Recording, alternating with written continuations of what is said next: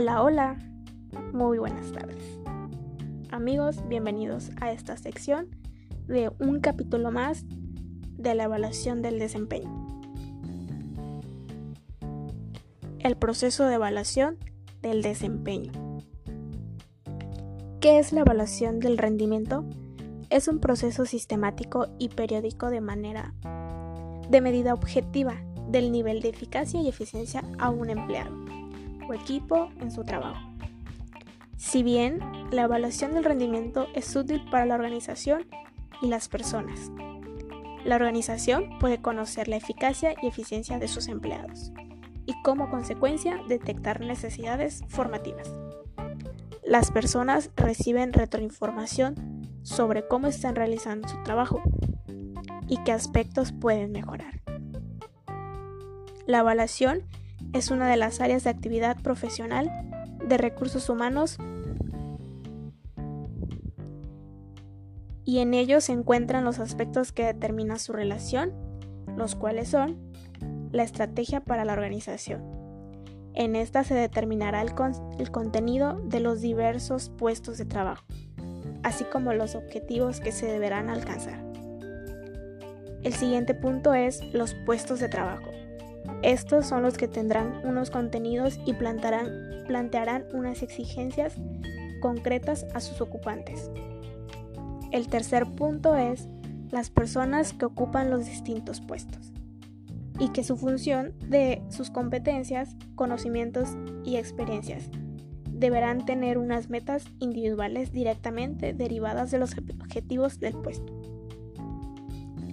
Si bien también en la en la evaluación tenemos unos criterios de los cuales son cantidad y calidad, los medios utilizados, los comportamientos y la integración.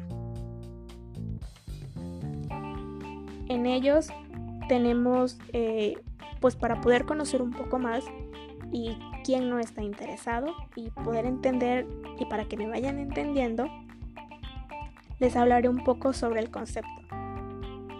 Eh, el concepto de rendimiento se refiere a los, a los resultados conseguidos y mientras que el concepto de desempeño se refiere a los comportamientos de una persona que son valorados como adecuados o pertinentes en el contexto de eficacia.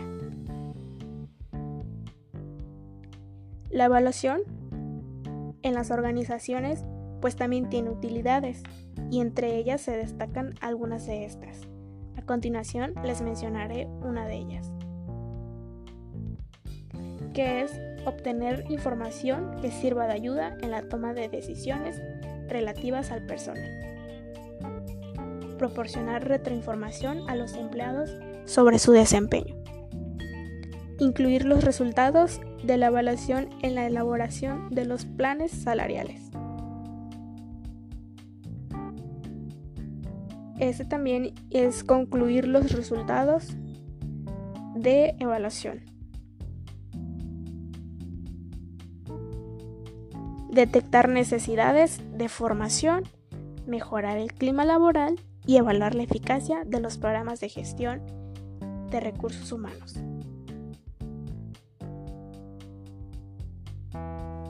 Si bien, ahora continuando, eh, en la evaluación también se tiene en cuenta una serie de principios, los cuales son que no es una actividad aislada, no es un trámite burocrático, no es un juicio sumarismo del empleado, no es un examen ni una prueba, no es un proceso rígido y tampoco es un proceso en una sola dirección.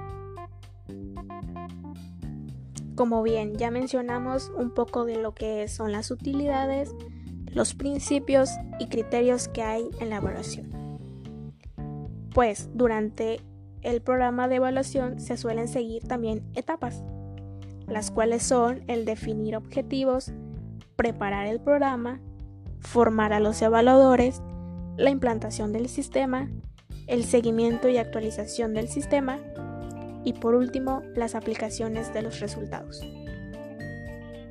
En el proceso para llevar a cabo la evaluación del rendimiento, a continuación yo les comentaré eh, las actividades siguientes en las cuales son las que se deben llevar a cabo a lo largo del año. Es decir, la entrevista inicial, la revisión de los progresos, la evaluación anual, la retroinformación recibida por el empleado, el apoyo informativo y documental del que se dispondrá. Entre estos tenemos unos instrumentos de evaluación, los cuales estos son los que se utilizan durante la evaluación del rendimiento.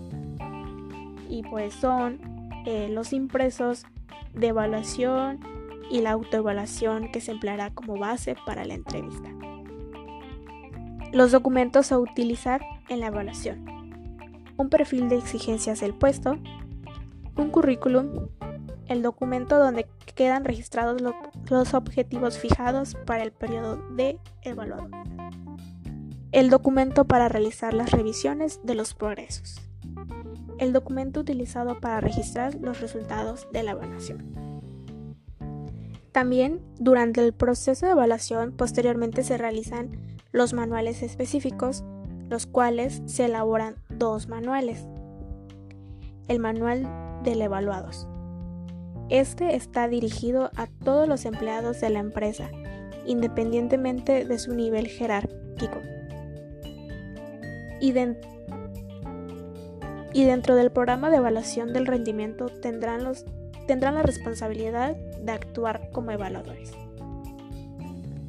La estructura de este manual se suele incluir eh, algunos de los siguientes aspectos que mencionaré. El cómo planificar el proceso anual de evaluación, cómo informar a los empleados del sistema, cómo organizar la entrevista inicial, cómo eh, organizar las revisiones de progresos, también el cómo organizar la entrevista de la evaluación, el cómo realizar la entrevista inicial, el este, cómo se deben de atender y, complementar los los distintos documentos. Eh, también finalmente el verificar que el proceso se haya realizado adecuadamente. Y en definitiva, en el manual del, evaluador este, deberán quedar recogidos todos aquellos aspectos que, que posteriormente eh, permitan llevar a cabo las actividades con éxito que implican en el rol. El siguiente es un manual del evaluado. Este está dirigido a todos los empleados de la empresa porque todos ellos deberán ser evaluados en uno o en algún otro momento. Eh, pues en este caso eh, hay que explicar el rol del evaluado, la estructura y el contenido y, el manual pues deberá referirse a cómo preparar y realizar la entrevista inicial. Esto es así durante el proceso de la evaluación. Pero también durante la evaluación suele surgir una serie de errores y estos son, eh, pues se debe a que hay distorsiones que aparecen de manera sistemática, como un individuo eh, observa y evalúa a otro que generalmente se introducen de manera inconsciente, por lo que es difícil prevenirlas. Uno de esos errores más frecuentes de los evaluadores eh, pueden ser el efecto halo, la estimación temporal del personal, la tendencia central, la dureza o benevolencia, la importancia del área, otros son pues la edad, los estereotipos, etc. Si bien hasta ahora en el momento en el que estamos de nuestro post podcast eh, ya hemos avanzado, espero que estén disfrutando, que puedan aprender, que realmente se interesen en el tema. Eh, esto solamente es una parte de la información, realmente no, no estamos a fondo, pero sin embargo estamos dando los puntos importantes para que puedan eh, conocer, saber un poco más y, se puedan interesar. Al final eh, esto es un poco de conocimiento obtenido y que nos sirve en la vida diaria, en la vida laboral. Y pues para eso se, se realiza lo que es la evaluación, el proceso de la evaluación del desempeño, en donde uno eh, comprueba cómo es que esto se lleva a cabo durante nuestra vida. Ok, ok. Continuando, en la evaluación eh, también es importante realizar pues las fases del proceso de evaluación. Estas fases, son las que se toman en cuenta para poder evaluar las potencias y las preferencias del trabajador respecto a su carrera profesional, sus metas laborales, sus motivaciones, sus, eh, este, sus metas a futuro, entre otras.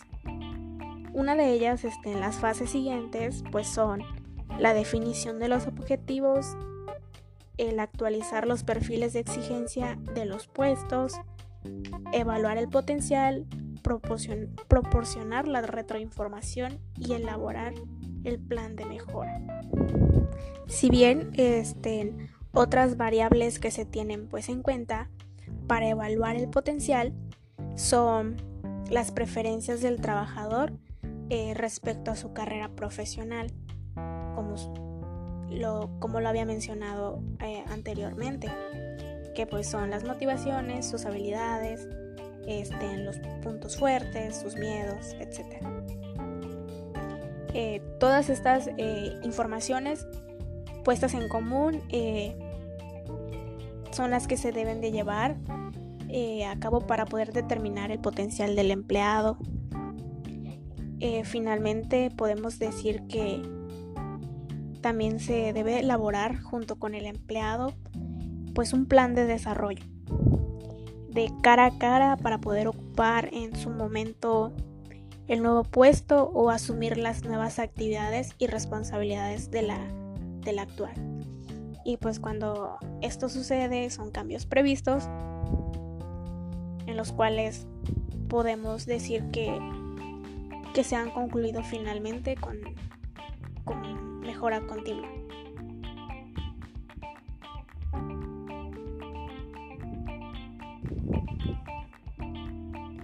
Esto es, eh, mencionaba yo que finalmente pues la evaluación, el proceso de la evaluación eh, tendrá la, importancia en la empresa eh, en función a su cultura, valores y política de recursos humanos. Y pues esto es en que entre más importancia se le da al reclutamiento interno y al desarrollo del personal y profesional de los empleados, pues todo esto será más importante para los programas de evaluación. Eh, esto lleva a cabo a poder concluir a, concluir a, que tengamos este, una mejora, eh, calidad de, los empleados este, en cuestión a que se desarrollan mejor en la, el buen clima laboral como se había mencionado anteriormente. Esto es fundamental pues para tener en cuenta la estrategia de cada empresa, que será como el punto de partida en los cambios que se produzcan y, y pues en durante esto los perfiles de puesto también entran. Esperemos que, que esto que escuchan y que estén los, los presentes oyentes tengan un poco eh, de imaginación al, al escuchar y que puedan o entender de manera clara, estén sabiendo un poco más sobre lo que es el proceso de evaluación del desempeño, que la verdad es un punto importante en nuestra vida, en la vida laboral, como se mencionó antes. Es así como hoy, el día de hoy, finalizamos este tema que, que llevamos a cabo eh, con nuestro proceso de evaluación del desempeño, conociendo un poco más a fondo sobre el tema. Esperamos que haya sido de su agrado el poder escucharnos. De igual manera también espero que nos sintonicen en este mismo canal, eh, pues para poder seguir conociendo sobre la evaluación del desempeño y, Sin más que decir, nos vemos en un próximo capítulo y esperemos que los tengamos de vuelta. Muchas gracias.